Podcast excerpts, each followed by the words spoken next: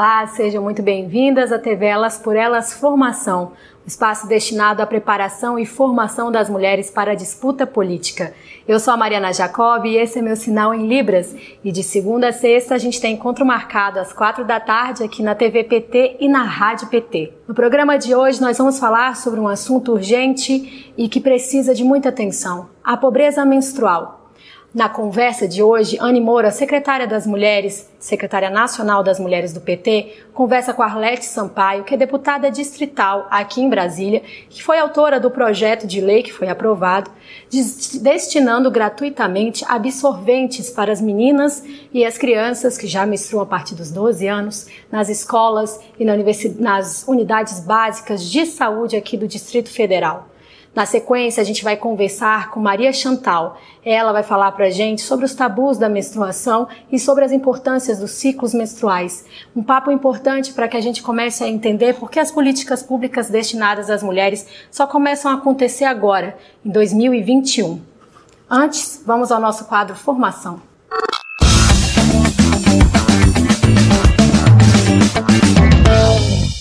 Hoje nós vamos exibir a primeira parte da aula intitulada O Patriarcado, o Capitalismo e as Ameaças aos Nossos Corpos, preparada pela psicóloga e coordenadora do Sempre Viva, organização feminista, Nalu Faria. Acompanhe.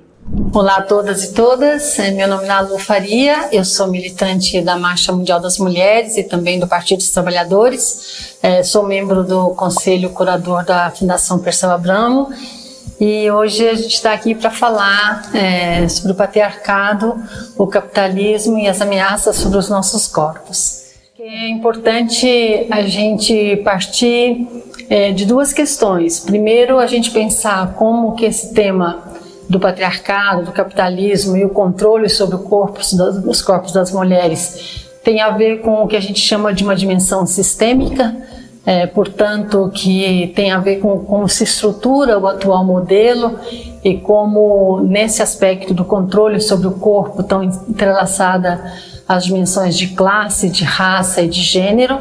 Isso é muito forte e muito presente na cultura de nosso país. É, mas ao mesmo tempo a gente olhar também é, tanto como que em determinados contextos essas questões ganham nuances diferentes é, que tem a ver também com o segundo elemento, que é como que nós estamos é, numa correlação de forças é, na sociedade, uma vez com que nós sabemos que a partir da luta é, dos oprimidos e das oprimidas, esses temas estão é, colocados na agenda política, em particular para o movimento feminista, é, para o movimento LGBT, para o movimento antirracista, mas que também é parte da agenda cada vez mais do conjunto dos movimentos sociais, não só no nosso país, mas no mundo e também uma agenda é, já de muitos anos, de muitas décadas, é, na esquerda, na, na verdade na esquerda de dois séculos, né?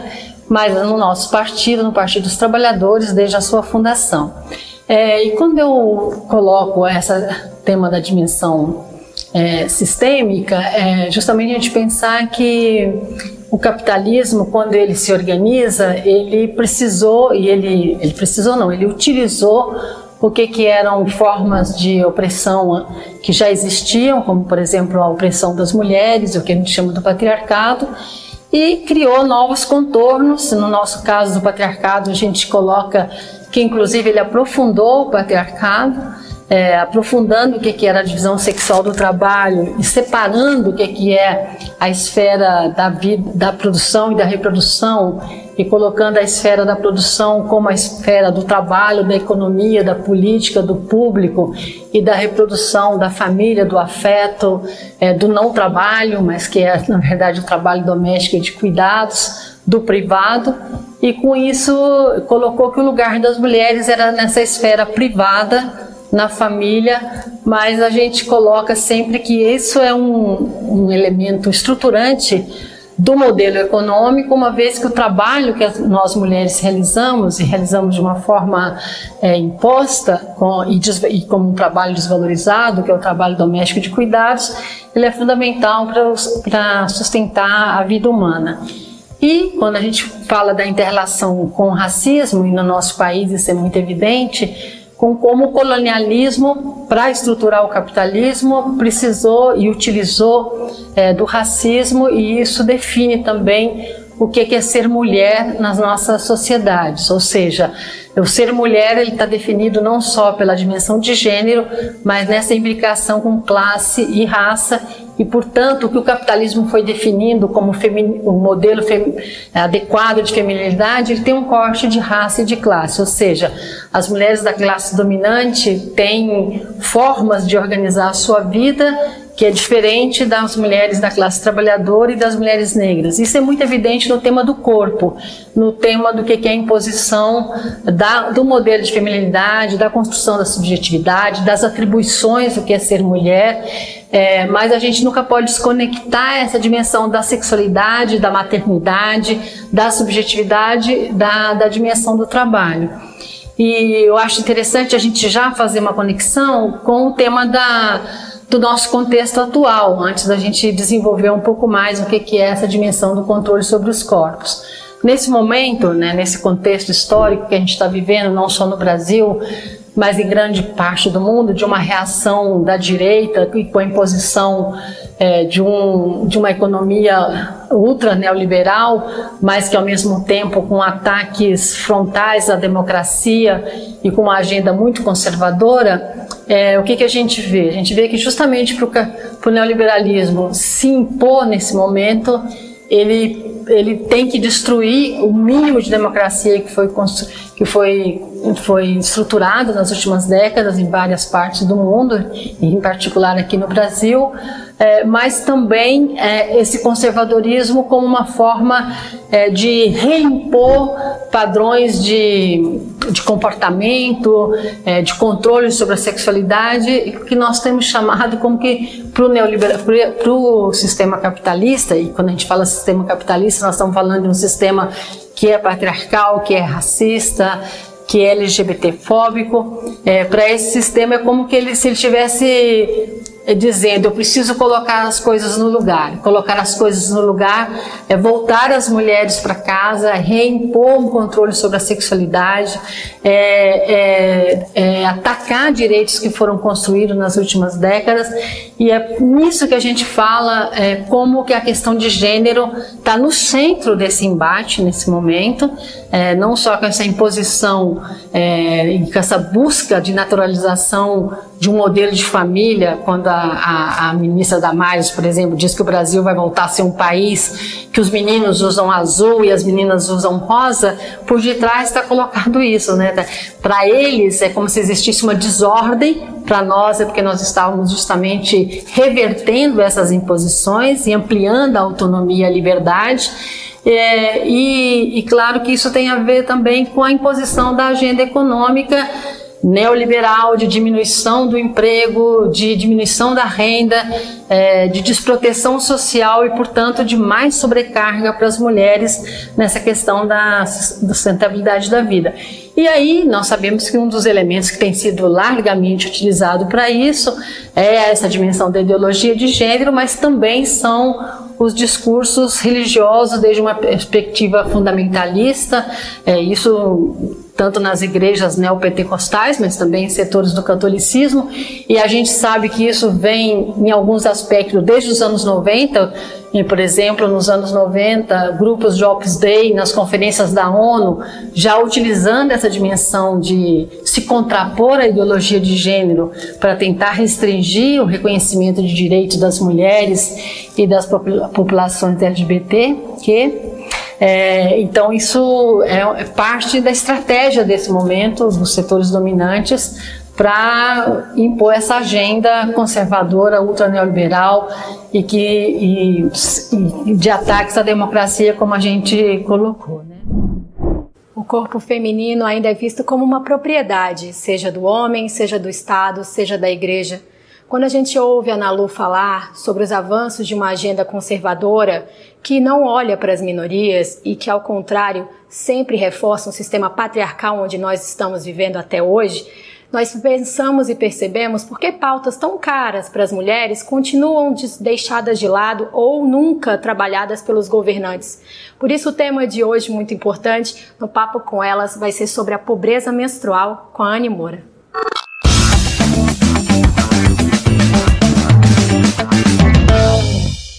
Pobreza menstrual é um tema ainda muito recente.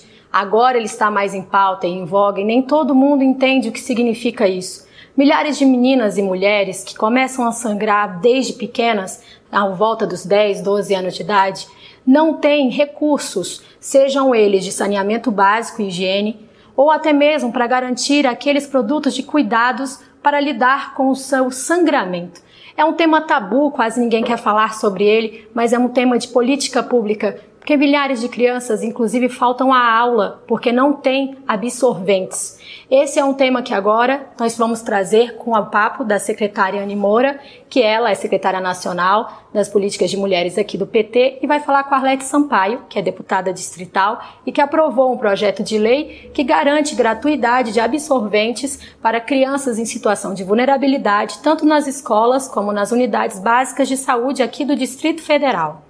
Quem não lembra a primeira vez que menstruou e que acaba nem falando sobre a menstruação, usa o termo naqueles dias, ou é, eu estou de bandeira vermelha, mas evita falar desse termo menstruação.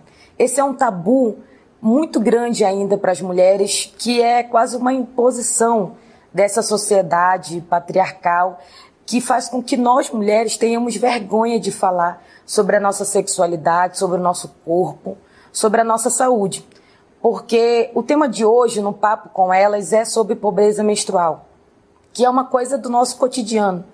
Toda mulher vive é, e até sobrevive nessas condições, porque tem muitas mulheres que, e meninas que acabam não tendo condição de comprar seu absorvente. E por isso, alguns meses, esses últimos meses, tem, tem sido colocado em pauta em muitos lugares, em muitos estados, e em especial pelas nossas parlamentares, tanto nos municípios, nas assembleias, mas também na Câmara Federal, esse debate que é muito importante para nós mulheres. É possível saber que as mulheres e as meninas de classe D e E são as que têm maiores dificuldade de ter acesso absorvente, uma coisa que é tão natural, é tão do nosso cotidiano e da nossa vida.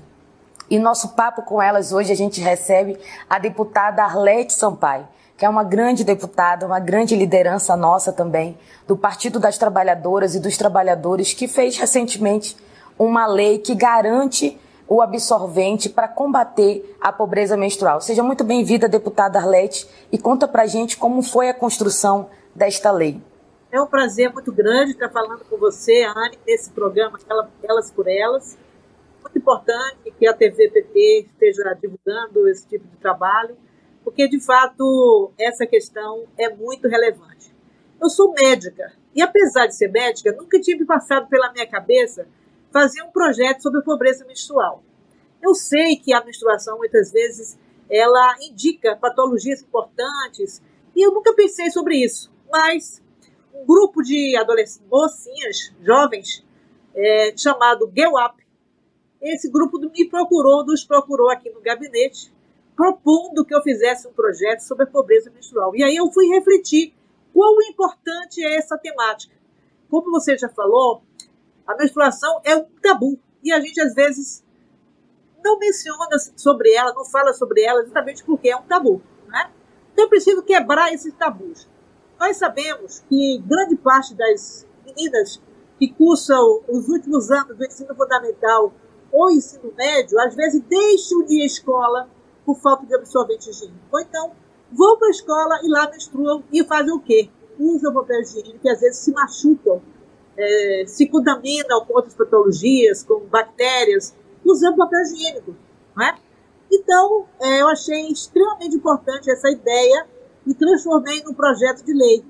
E o nosso projeto de lei visa justamente, virou lei, né? Ela foi aprovado e virou uma lei e ele visa justamente fazer com que as mulheres em vulnerabilidade social possam ir à UBS para receber o absorvente higiênico. E as meninas que estão na escola possam ir na escola receber o seu absorvente higiênico. Pensa bem, hoje nós temos uma situação, uma crise econômica brutal nesse país, muita gente desempregada, e quando uma família tem duas, três mulheres e olha a quantidade de dinheiro que tem, entre comprar um botijão de gás, comprar comida e comprar absorvente, evidentemente vai escolher comprar aquilo que, da, da sobrevivência das pessoas. Então, as meninas e as mulheres ficam, às vezes, colocadas numa situação de realmente usar papel higiênico e se machucarem, ou usar materiais inadequados né, para poder não ter o sangramento ali visível para todo mundo.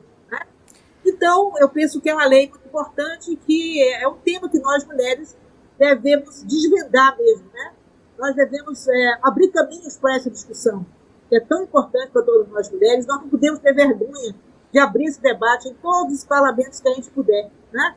tanto na Câmara de Vereadores, como nas Assembleias Legislativas, como na Câmara Federal. Então, é muito importante, por isso, nós apresentamos, aceitando aí a provocação feita por esse grupo de jovens chamado EQUAP. Muito bom, deputada Arlete. A senhora falando aí, eu fiquei lembrando da minha adolescência. Eu já passei por isso, viu? de menstruar na escola. A minha, irmã, minha família é só mulheres, eu tenho quatro irmãs mulheres.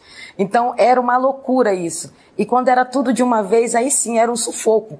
E de fato a minha mãe se desdobrava, às vezes não dava para todas elas. E a minha mãe é da área da saúde também.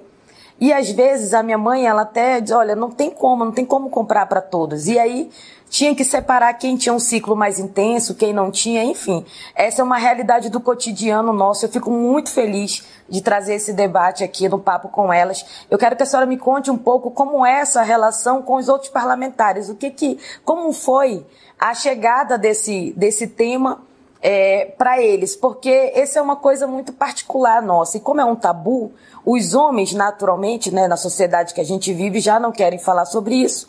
E a gente apresentando isso no parlamento, que essa é a nossa tarefa, na chegada do parlamento, garantir os nossos direitos e ainda mais esse de saúde pública. Conta para mim como foi a reação deles, deputada Lete. Eu sei que foi um sucesso, porque passou, mas como foi a reação deles? Então, veja bem, esse, esse projeto de lei passou por três comissões. A primeira delas, a Comissão de Educação, Saúde e Cultura, da qual eu sou presidente.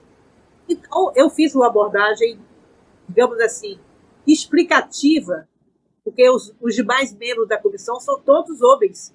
Então, eu fui explicar com todas as letras de que se tratava e obtive a adesão de todos os deputados da comissão. Depois eu procurei mulheres que estejam nas duas comissões, estivessem nas duas comissões por onde o projeto passaria. Então, na comissão de orçamento e comissão de Constituição Justiça. Então, foi também aprovado por unanimidade. Ele foi para o plenário e foi aprovado por unanimidade também. Não teve nenhuma reação contrária, felizmente. Então, foi, foi um sucesso.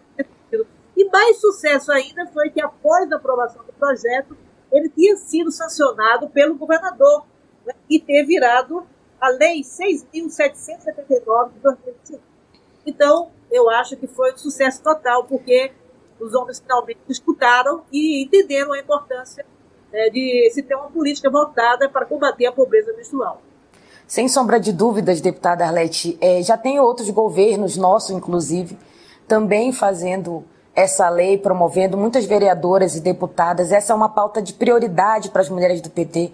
Nós queremos fazer um grande seminário para ensinar, para explicar, para trazer esse debate para o centro do nosso, da nossa construção também e estimular que nossos parlamentares possam construir essas alternativas. E para finalizar, uma última pergunta: como a senhora acha que vai ser é, o impacto dessa lei na vida dessas jovens mulheres?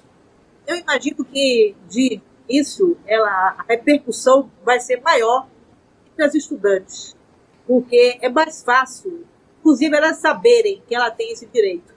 Porque é uma coisa que nós não controlamos, embora a imprensa tenha dado divulgação ao projeto, à lei, né? É, nem todas as pessoas tiveram acesso, sequer saberem que elas têm esse direito. Então, as meninas é, estudantes vão ter mais facilidade de saber que elas têm esse direito, porque dentro da escola elas vão ser informadas pelos professores, pela direção da escola. Agora, as mulheres que são vulneráveis, que precisam retirar o absorvente nas UBS, nós vamos ter que fazer um trabalho de formiguinha para elas saberem que têm esse direito. Eu acho que isso é importante, infelizmente, é controle da publicidade institucional do governo para poder fazer com que eles divulguem esse tipo de coisa. Agora, provavelmente já no mês de outubro, nós vamos ter aqui a TV da Câmara Legislativa. E eu vou reivindicar um espaço para falar dessa lei. Então, aí nós vamos ter também a possibilidade de uma divulgação maior para todas as mulheres que estão e fazerem jus a esse absorvente higiênico. Muito bom, deputada Arlete. E é uma inspiração para as nossas outras parlamentares. O que depender da gente, a gente vai divulgar amplamente também, porque é uma questão de combater a pobreza menstrual, mas de dignidade também da mulher. E é isso, é essa é a nossa luta. Então, tudo que a gente puder fazer, saiba que a senhora pode contar com uma parceira e é, inspira muitas outras mulheres, porque essa é a nossa tarefa no parlamento. Muito obrigada por ter participado aqui conosco no Papo com Elas. Até breve. Até breve, querido.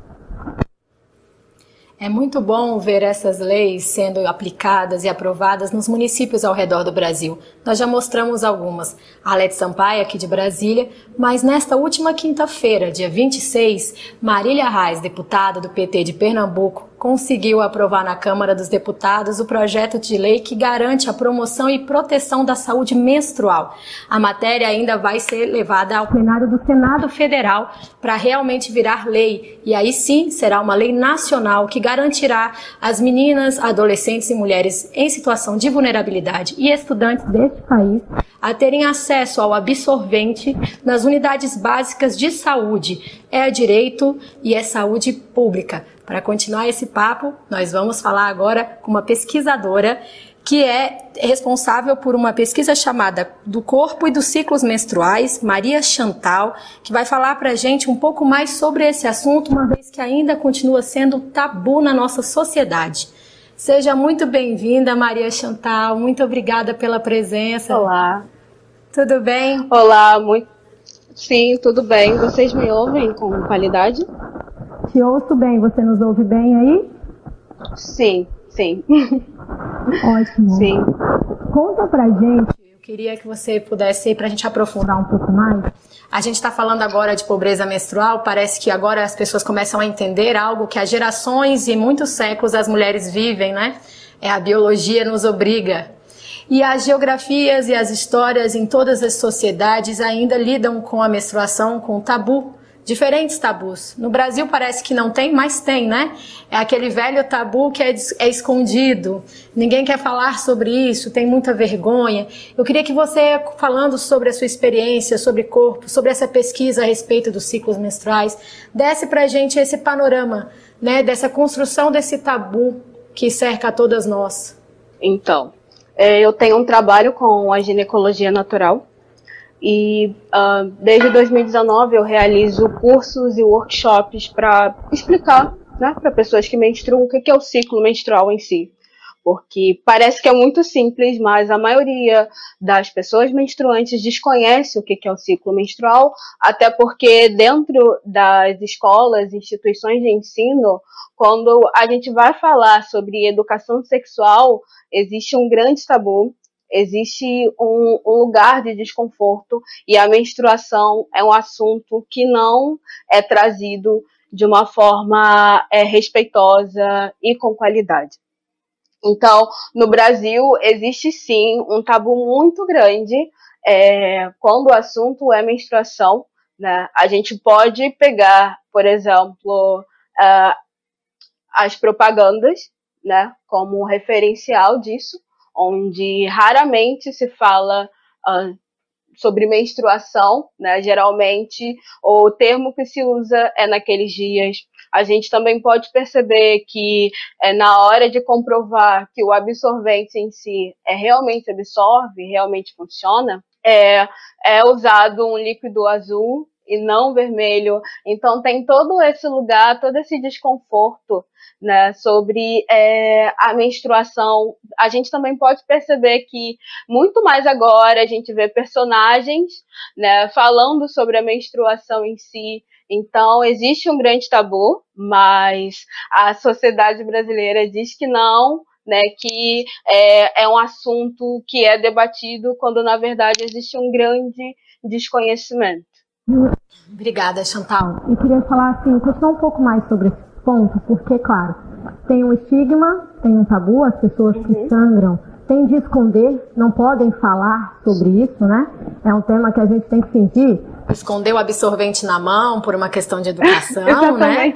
Não pode mostrar para ninguém que a gente sangra, o que é uma coisa óbvia, né? Eu acho realmente curioso que a gente está em 2021 e só agora é que vão colocar à disposição das mulheres absorventes. A gente sabe aí né, ao longo da história que muitas meninas se expõem ou faltam aula ou faltam ao trabalho ou utilizam até mesmo miolo de pão, que é muito comum em alguns lugares. Uhum. Né? As mulheres que estão em vulnerabilidade social, ou mesmo aquelas que sangram e moram nas ruas, não têm aonde ir, não tem banheiro, não tem acesso à higiene nem a saneamento. Ainda outras, outras pessoas na periferia também.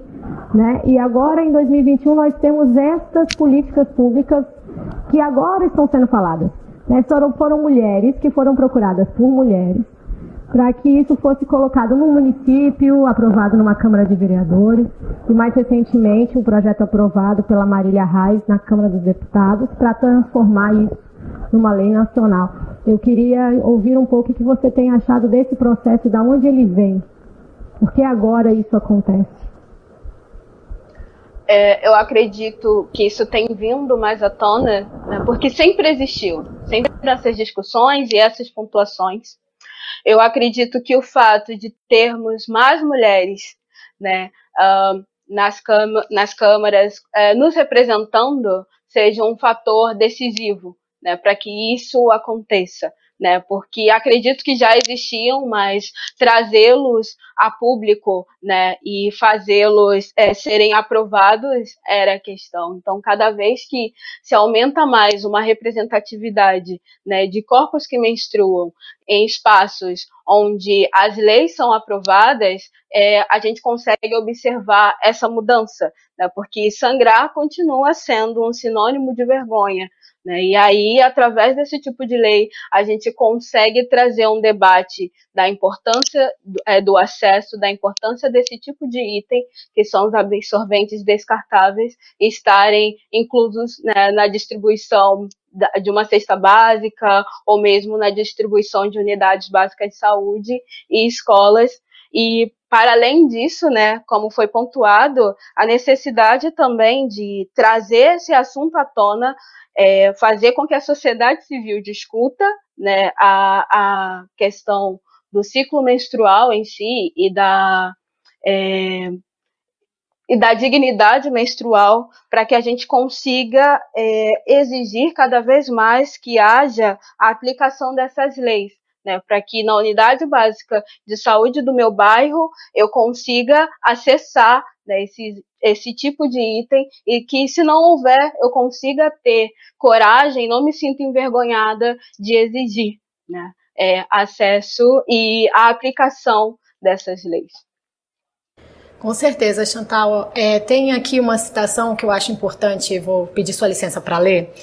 O estigma da menstruação é um tipo de misoginia Tabus negativos nos condicionam a entender a função menstrual como algo que deve ser escondido, algo vergonhoso. E quando não nomeamos alguma coisa, reforçamos a ideia de que aquilo é algo que não deve ser nomeado. É um trecho de um artigo da pesquisadora Ana Drouet e que fala a respeito dessa invisibilidade.